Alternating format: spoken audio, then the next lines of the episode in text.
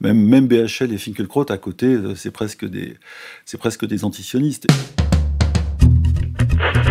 Attention, qui que vous soyez, attention, cette fréquence est exclusivement réservée aux urgences. Sans blague Et vous croyez que j'appelle pour commander une pizza?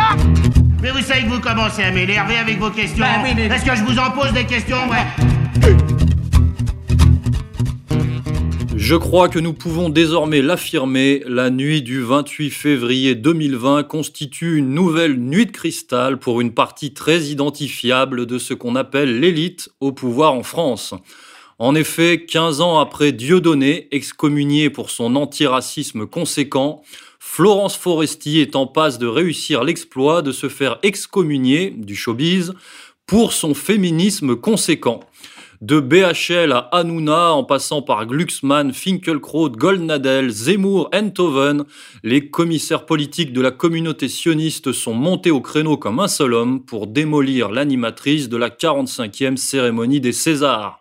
Ces tirades contre les grands prédateurs sexuels de notre temps ayant été reçues comme un discours des années 30 en langue allemande par nos amis habituellement intouchables. On fait donc le point aujourd'hui sur le Forestigate. Oui, alors il y a un gate toutes les semaines en France en ce moment, un signe que le pays est vraiment au bord de l'implosion. C'est la 25e fournée d'Only Hebdo. Attachez vos ceintures, c'est parti. Ça l'arrangeait que Polanski euh, puisse euh, obtenir un César. Et je veux dire une chose qui me choque réellement, c'est que je crois qu'il y a des circonstances dans la société, dans la vie, où les humoristes ne sont pas à leur place. Je vous le dis franchement. Ah oui Les- oui. Là, en l'occurrence, si on a voulu, on a voulu faire une soirée digne, c'est raté. La soirée ne pouvait pas, la soirée ne pouvait être pas, ne pouvait pas être marquée à l'aune de la plaisanterie pour deux raisons. D'abord, l'humour pour rabaisser quelqu'un qui a déjà euh, suffisamment de choses à se reprocher ne fonctionne pas. Attaquer quelqu'un sur son physique parce qu'il a violé quelqu'un, on est sûr de tomber à plat. Deuxième chose, il se trouve, on Même c'est ce que peut l'a dit le regret de dire, sur Hachoum, elle, elle était pas. c'est que voilà. intellectuellement, Florence Foresti n'est pas quelqu'un de structuré. C'est pas en accusant des juifs qu'on va pouvoir euh, aider les femmes à sortir de cette situation infâme. Et donc, si vous voulez, je ne dis pas qu'il faut faire venir des professeurs au Collège de France pour la soirée des Césars, mais il y a des endroits où les humoristes seraient mieux devant leur télé que derrière. Alors, mais c'est vrai que c'est la tradition aussi dans les Césars d'avoir mais- un humoriste.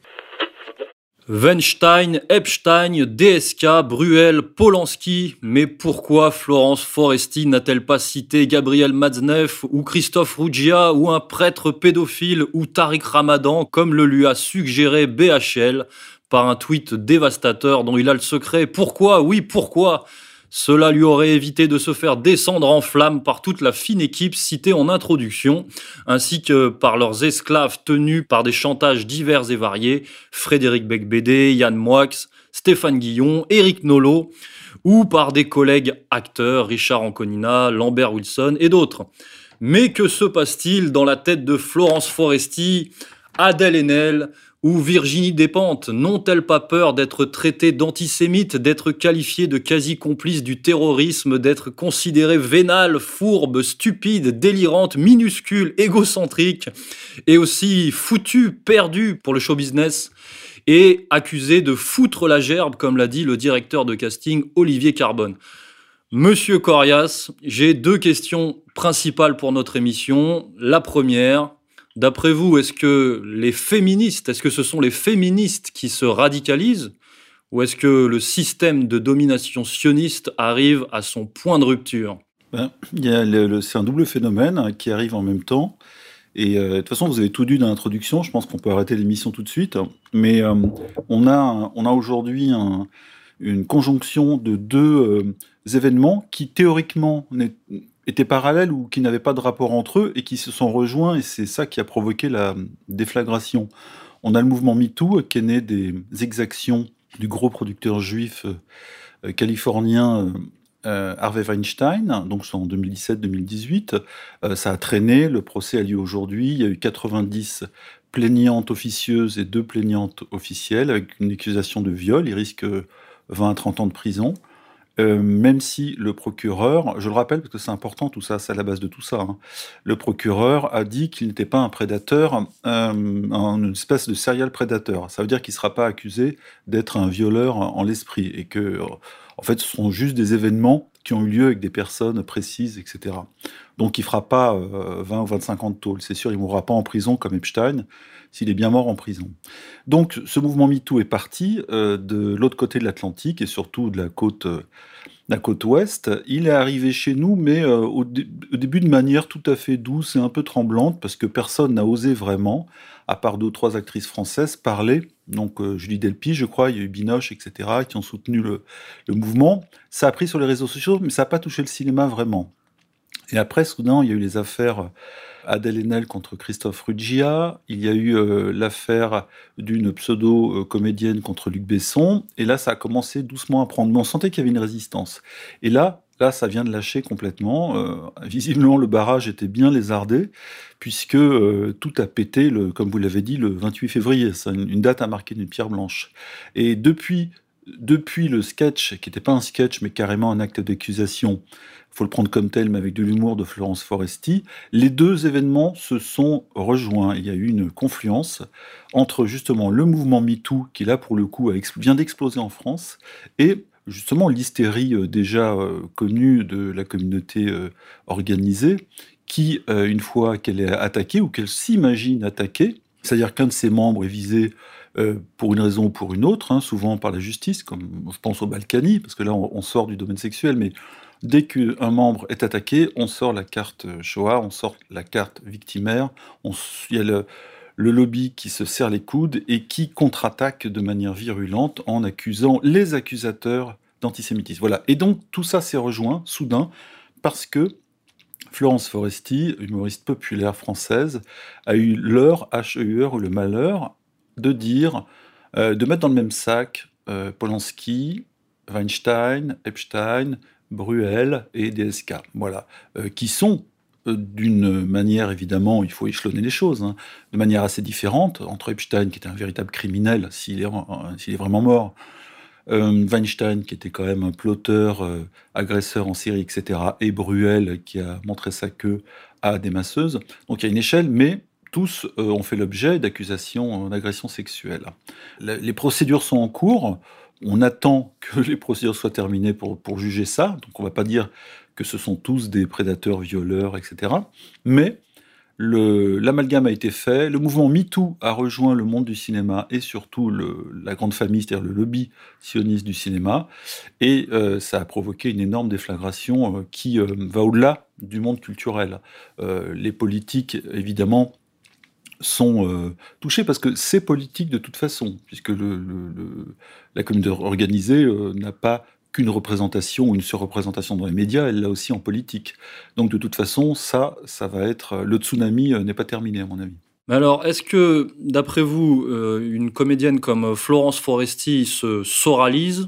Puisque c'est bien de ça dont il est question. Hein. C'est bien ce qu'a dit euh, texto euh, Alain Finkielkraut. Il a dit cette soirée ressemblait furieusement à une vidéo d'Alain Soral. C'est ce qu'a déclaré euh, en parlant de la soirée des Césars. Alors, est-ce que les féministes se soralisent Est-ce que Florence Foresti se soralise Ou est-ce que finalement c'est le, le système qui s'effondre? Eh bien, d'abord, on peut, pour préciser les choses, on peut dire que c'est surtout la communauté organisée, c'est-à-dire sous la plume de Finkelkraut, BHL, Enthoven, Glucksmann et compagnie, et, et Hanouna, qui soralise euh, Foresti? Je rappelle que le sketch de Dieudonné du 1er décembre 2003 avait donné lieu à un même tsunami qui a provoqué déjà une scission dans le monde culturel et surtout euh, dans le monde médiatique entre euh, les médias mainstream et les médias alternatifs, ceux de l'Internet. c'est la même chose qui s'est passé, même déflagration. Et du coup, de la même façon que Dieudonné, à partir de la fameuse émission, je crois, d'envoyé spécial, a été euh, soralisé, puisqu'on le présentait euh, avant comme étant euh, ayant à ses côtés l'éminence grise politique ou idéologique Alain Soral. La même façon, donc, le, les personnalités qui représentent la, puissance sioniste aujourd'hui en France ont soralisé, et même de manière très claire, hein, c'est, ça a été cité, ont soralisé Florence Foresti. Donc il suffit aujourd'hui de pas grand-chose on le voit pour être soralisé, il suffit de dire la vérité ou de mettre un peu d'humour ou de pas penser euh, comme il faut, c'est-à-dire comme eux voudraient que l'on pense tous en France. Euh, voilà, donc les, critères, j'irais, de nazification, hein, puisqu'il faut le dire, euh, sont de plus en plus larges et euh, accueille de plus en plus de monde. Il y a, il y a les punisseurs et les punis, il y a les, les réprouveurs et les réprouvés. Et donc il y a un tribunal permanent qui siège, qui n'arrête pas de lancer ses oukas, ses injonctions et ses accusations, et ses condamnations. Et la condamnation, c'est quoi? C'est un peu comme disait Olivier Carbone, vous l'avez cité tout à l'heure, à Ed Lenel, bon, bah toi, tu, tu finis pour toi le cinéma en France. Ouais, sauf qu'elle vient de signer à Hollywood, où là, évidemment, le féminisme commence à prendre la main, pas encore sur le sionisme, on y reviendra. Donc, donc ces condamnations se, euh, ont lieu de plus en plus souvent et de plus en plus fortement. C'est-à-dire qu'effectivement, vous avez raison, il y a une hystérisation de la, répression. Et en face, euh, les femmes dont le, lobby voulait qu'elles ferment leur gueule, eh ben, elles l'ouvrent de plus en plus. Et il y a une brèche. Et cette brèche, à mon avis, sera difficile à refermer. Euh, donc, euh, on, pourrait dire euh, que c'est hystérie contre hystérie. Mais moi, j'ai pas envie de dire que les femmes qui accusent ces hommes de viol sont hystériques. Faut, faut pas déconner. Il y a eu, des viols. Et du coup, il est très difficile pour le camp sioniste de d'être dans le camp du bien, parce que si on est dans le camp du bien, c'est-à-dire dans le camp sioniste, alors on est dans le camp par moment de, violeurs, comme Polanski, qui est un violeur avéré. Alors, j'ai pas dit violeur en série, hein, mais qui a violé, c'est avéré. Donc, la, défense de, de ces personnalités est de plus en plus difficile. Et c'est pour ça, je pense, que le niveau d'agression d'agressivité du lobby euh, augmente. Euh, c'est pour éteindre un peu euh, le, feu qui est en train, non pas non plus de couver, mais de prendre un peu partout. Et autour d'eux, donc on, voit Finkelkraut, BHL, Glucksmann, Enthoven et compagnie piétiner les débuts d'incendie. On a vu l'émission d'Hanouna qui a été véritablement un procès de Moscou complètement à charge contre Foresti. On comprend que Foresti n'a pas la carte ou elle ne l'a plus, mais euh, si on connaît un petit peu le milieu et la façon dont les choses se passent, on sait que Foresti n'a pas besoin de la télévision pour remplir ses salles, pour euh, être populaire. Et on dit, on- j'ai l'impression qu'elle reprend un peu le rôle euh, qu'avait euh, d'abord Dieudonné, puis quand Dieudonné a, été, a pris le maquis, c'est Bigard qui l'a pris. Euh, Bigard aujourd'hui quasiment a pris le maquis, et maintenant c'est elle qui, euh, qui reprend le flambeau. Il y aura toujours quelqu'un en fait euh, de populaire en France euh, pour être taxé d'antisémiste, juste juste parce qu'il est euh, j'ai- trop français. Et c'est le cas de Foresti. Donc aujourd'hui, elle se retrouve dans le feu, mais il y a, euh, euh, tout l'épisode Dieudonné avant et qui montre qu'on peut s'en sortir, qu'on peut continuer à vivre, à manger, à réussir et à être populaire malgré euh, l'incroyable et intense campagne euh, d'agressivité euh, du lobby sioniste. Voilà. Donc, on peut y survivre. D'ailleurs, sur cette euh, campagne euh, de, de calomnie, on pourrait euh, revenir effectivement sur l'émission de Cyril Hanouna qui a dévoilé le, le salaire, le cachet de Florence Foresti pour la cérémonie des Césars, donc à hauteur de 130 000 euros, avec cette intention très perverse de faire passer Foresti pour une, pour une, une bourgeoise, une rentière, une, une nantie finalement aux Une yeux, nantie. du, aux yeux du, public, du public, on va dire, euh, populaire. Quoi. Oui, ben, l'idée c'est de la dépopulariser, c'est-à-dire de, dire à ce public, qui est le public euh, aussi d'Hanouna, mais pas forcément qui se croise, mais ça peut être ça aussi, euh, attention, elle est du côté des dominants, pas des dominés, donc en gros c'est une traîtresse, elle joue son petit jeu euh, pour faire la dissidente, mais en réalité elle est multimillionnaire, etc. Alors de la part, de la part quand même du, de l'archi-multimillionnaire Hanouna, qui est quand même touché, je le rappelle, il faut toujours le rappeler, hein, les, les échelles c'est bien, 250 millions d'euros pour faire 5 ans de production sur C8, hein, je pense que le contrat a été renouvelé par euh, Bolloré, on n'est pas à la même échelle. Alors évidemment, pour les gens se dire ah 130 000 euros pour la soirée, ouais mais c'est un gros boulot, il y a des semaines, des semaines de travail, d'écriture, il faut apprendre son texte, et d'ailleurs le texte était très bon. Euh, il faut oser, il y a beaucoup de courage dedans, euh, et euh, il faut être drôle, et Foresti a été drôle dans un univers, la cérémonie des Césars, euh, horriblement hostile, un monde du cinéma qui ne l'aime pas, parce qu'il la considère comme une beaufette, hein, comme, même comme Danny Boone, hein, qui un jour s'était imposé pour aller chercher son César du, public. Eh bien, elle, euh, je dirais qu'elle n'avait presque rien à perdre euh, à faire ça, puisque de toute façon, la grande famille du cinéma euh, la rejette, ne l'aime pas, elle est trop populaire, elle n'est pas assez alignée, elle fait pas le jeu comme d'autres, comme Franck Dubosc, qui a été la Tzedaka, Camilla Kipa, etc., qui a été euh, euh, insulté les gilets jaunes, etc. Elle fait pas le, jeu qu'on lui demande de faire, et donc elle est, euh, bah, elle est libre, Et, ça s'est vu, ça s'est entendu, et franchement, grand, grand hommage à, Florence Foresti pour son courage, que d'autres n'ont pas eu. Son, son, cachet de 130 000 euros n'est pas euh, extravagant par rapport aux autres euh, sommes courant dans le milieu. Non, non, alors moi je rappelle, je rappelle les cachets, on en avait parlé, on a mis un, gros sujet enquête là-dessus. Il date d'il y a déjà 3-4 ans, mais les cachets ont augmenté depuis. Un gars d'Elmalé, c'est beaucoup plus de 100 000 euros aussi par, euh, de cachets par soirée, et surtout ces places sont très très très chères, euh, alors que Dieudonné, par exemple, ou même Anne Urbanov font des places abordables pour les gens qui n'ont pas les moyens. Et euh, les spectacles de Foresti ne sont pas non plus hors d'atteinte. Or, à un moment donné, moi je, le cite parce que c'est la vérité, hein, c'est factuel, le spectacle de Gad Elmaleh était terriblement cher. Et Seuls les gens qui avaient accès à des CE, c'est-à-dire des comités d'entreprise, et à des, tarifs préférentiels euh, pouvaient y aller. Aujourd'hui, un cachet de 100 000 euros par gala, c'est rien, surtout que Canal a les moyens de payer. Et euh, un gala, c'est encore autre chose qu'un spectacle normal, puisque souvent ce sont des galas privés. Par exemple, il y a des, a moi j'avais cité dans un article un, un, gala, je crois, de Nicolas Canteloup qui avait touché plus de 100 000 euros pour deux heures deux heures d'imitation devant les cadres de la Société Générale. Voilà, donc c'est des trucs tout à fait classiques, et encore ça date, hein. ça date de plusieurs années. Donc on peut imaginer qu'aujourd'hui c'est beaucoup plus cher. Et donc le, tarif de Foresti n'est pas un tarif euh, ignoble, honteux, euh, etc. Et Hanouna devrait plutôt parler, lui, de son vrai salaire qu'il camoufle, puisqu'il a fait croire qu'il gagnait dans les 27 000 euros par mois alors que c'est probablement dix fois plus. on, pourra le prouver, nous on a les chiffres. Hein. C'est juste un calcul à faire entre les, droits d'auteur, la part du producteur, la part personnelle, la rémunération, etc., la clause d'exclusivité, bon, et tout ça donne des cachets euh, monstrueux. Ils sont plus près de 200 à 300 000 euros par mois que de, des, pauvres 30 000 euros qu'il annonce. Bref. Voilà, donc l'attaque, l'attaque euh, sous la ceinture de Foresti sur son cachet, c'est euh, là aussi, c'est c'est une, forme de calomnie. D'ailleurs, le parallèle avec euh, Gad Elmaleh est assez truculent parce que vous faisiez remarquer euh, sur le site que au moins Florence Foresti, elle paye ses auteurs puisque sur les 130 000 euros, il y a 30 000 euros pour les auteurs, alors que Gad Elmaleh, lui, comme, il, comme il pique ses vannes, bah, il considère que les autres humoristes sont ses auteurs. C'est un peu ça hein. dans le milieu, c'est ce qui se dit. Hein. C'est, il a des auteurs mais qui sont pas qui sont pas conscients qu'ils travaillent pour Gad Elmaleh. Donc il y a tout le monde qui travaille un peu pour lui. Voilà, donc c'est une forme d'impôt, c'est l'impôt et le malais. Et Foresti, elle, elle bosse avec des bons, et des bons qui ont la dent dure, hein, on l'a vu. Euh, et, surtout, elle valide leurs textes, ça veut dire qu'elle a le courage de les passer, parce qu'elle pourrait dire Ah non, attention, là, si tu cites Weinstein, Epstein, DSK, on va me taxer d'antisémite. Rien à foutre. Ils y ont été, c'est très drôle, et surtout, euh, c'était très vrai.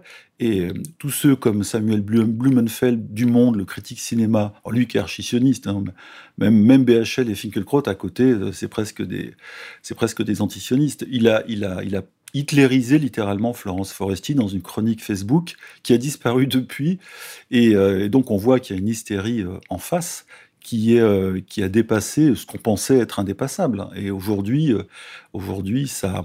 Alors évidemment, ça tire de partout parce qu'ils ont des postes médiatiques. Hein. moi, j'appelle ça les miradors médiatiques, qui permettent soudain d'emporter l'opinion. C'est-à-dire que les gens entendent d'abord ceux qui parlent fort et qui ont les, les, postes, les postes d'observation et de condamnation, hein, ils les ont tous.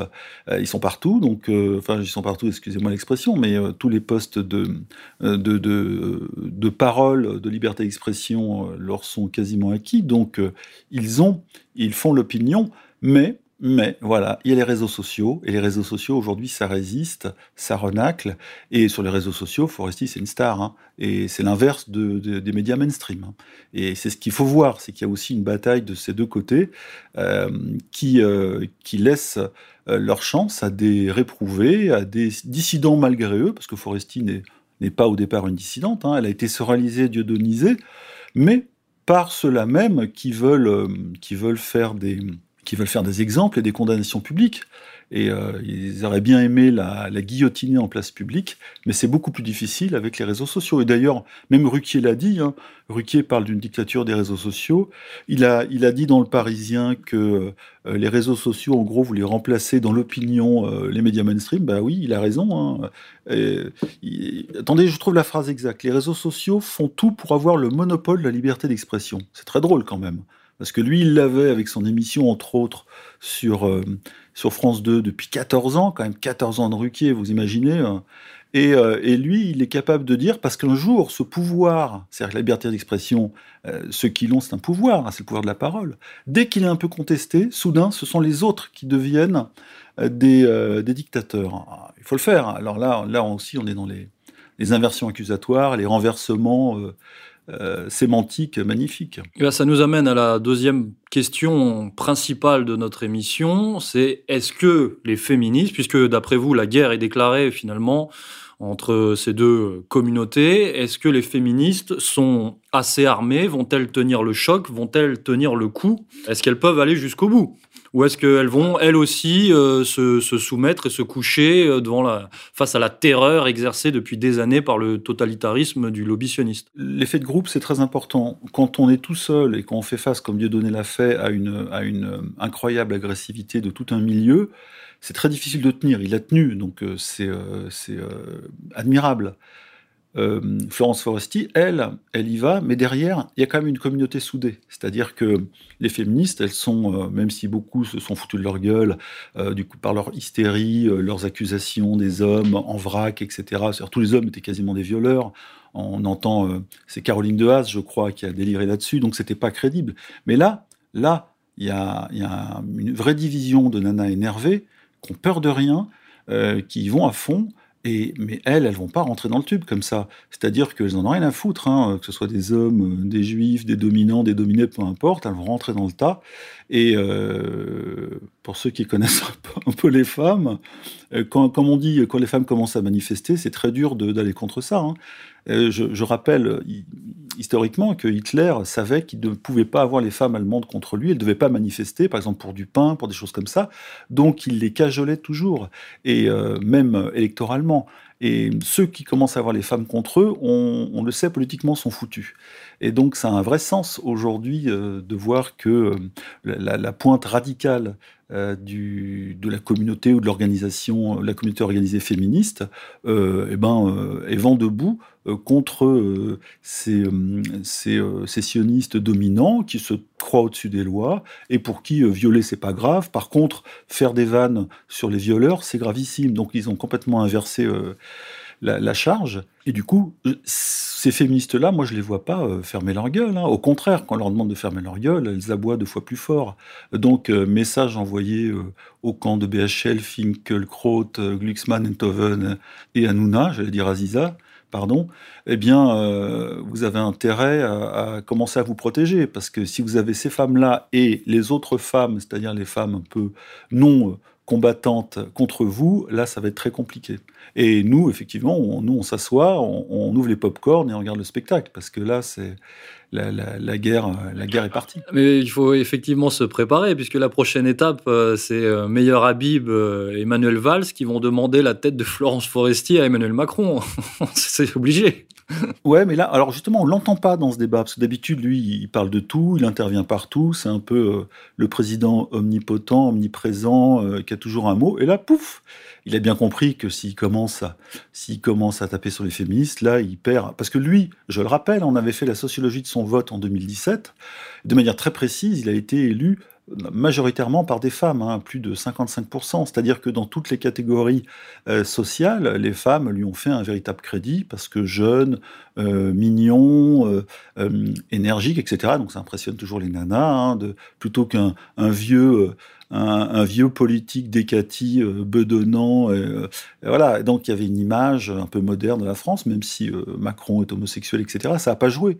Il, il a été un peu le gendre idéal euh, à la tête d'une nouvelle France en offrant des nouveaux espoirs, etc. Et les femmes ont mordu à ça. Hein.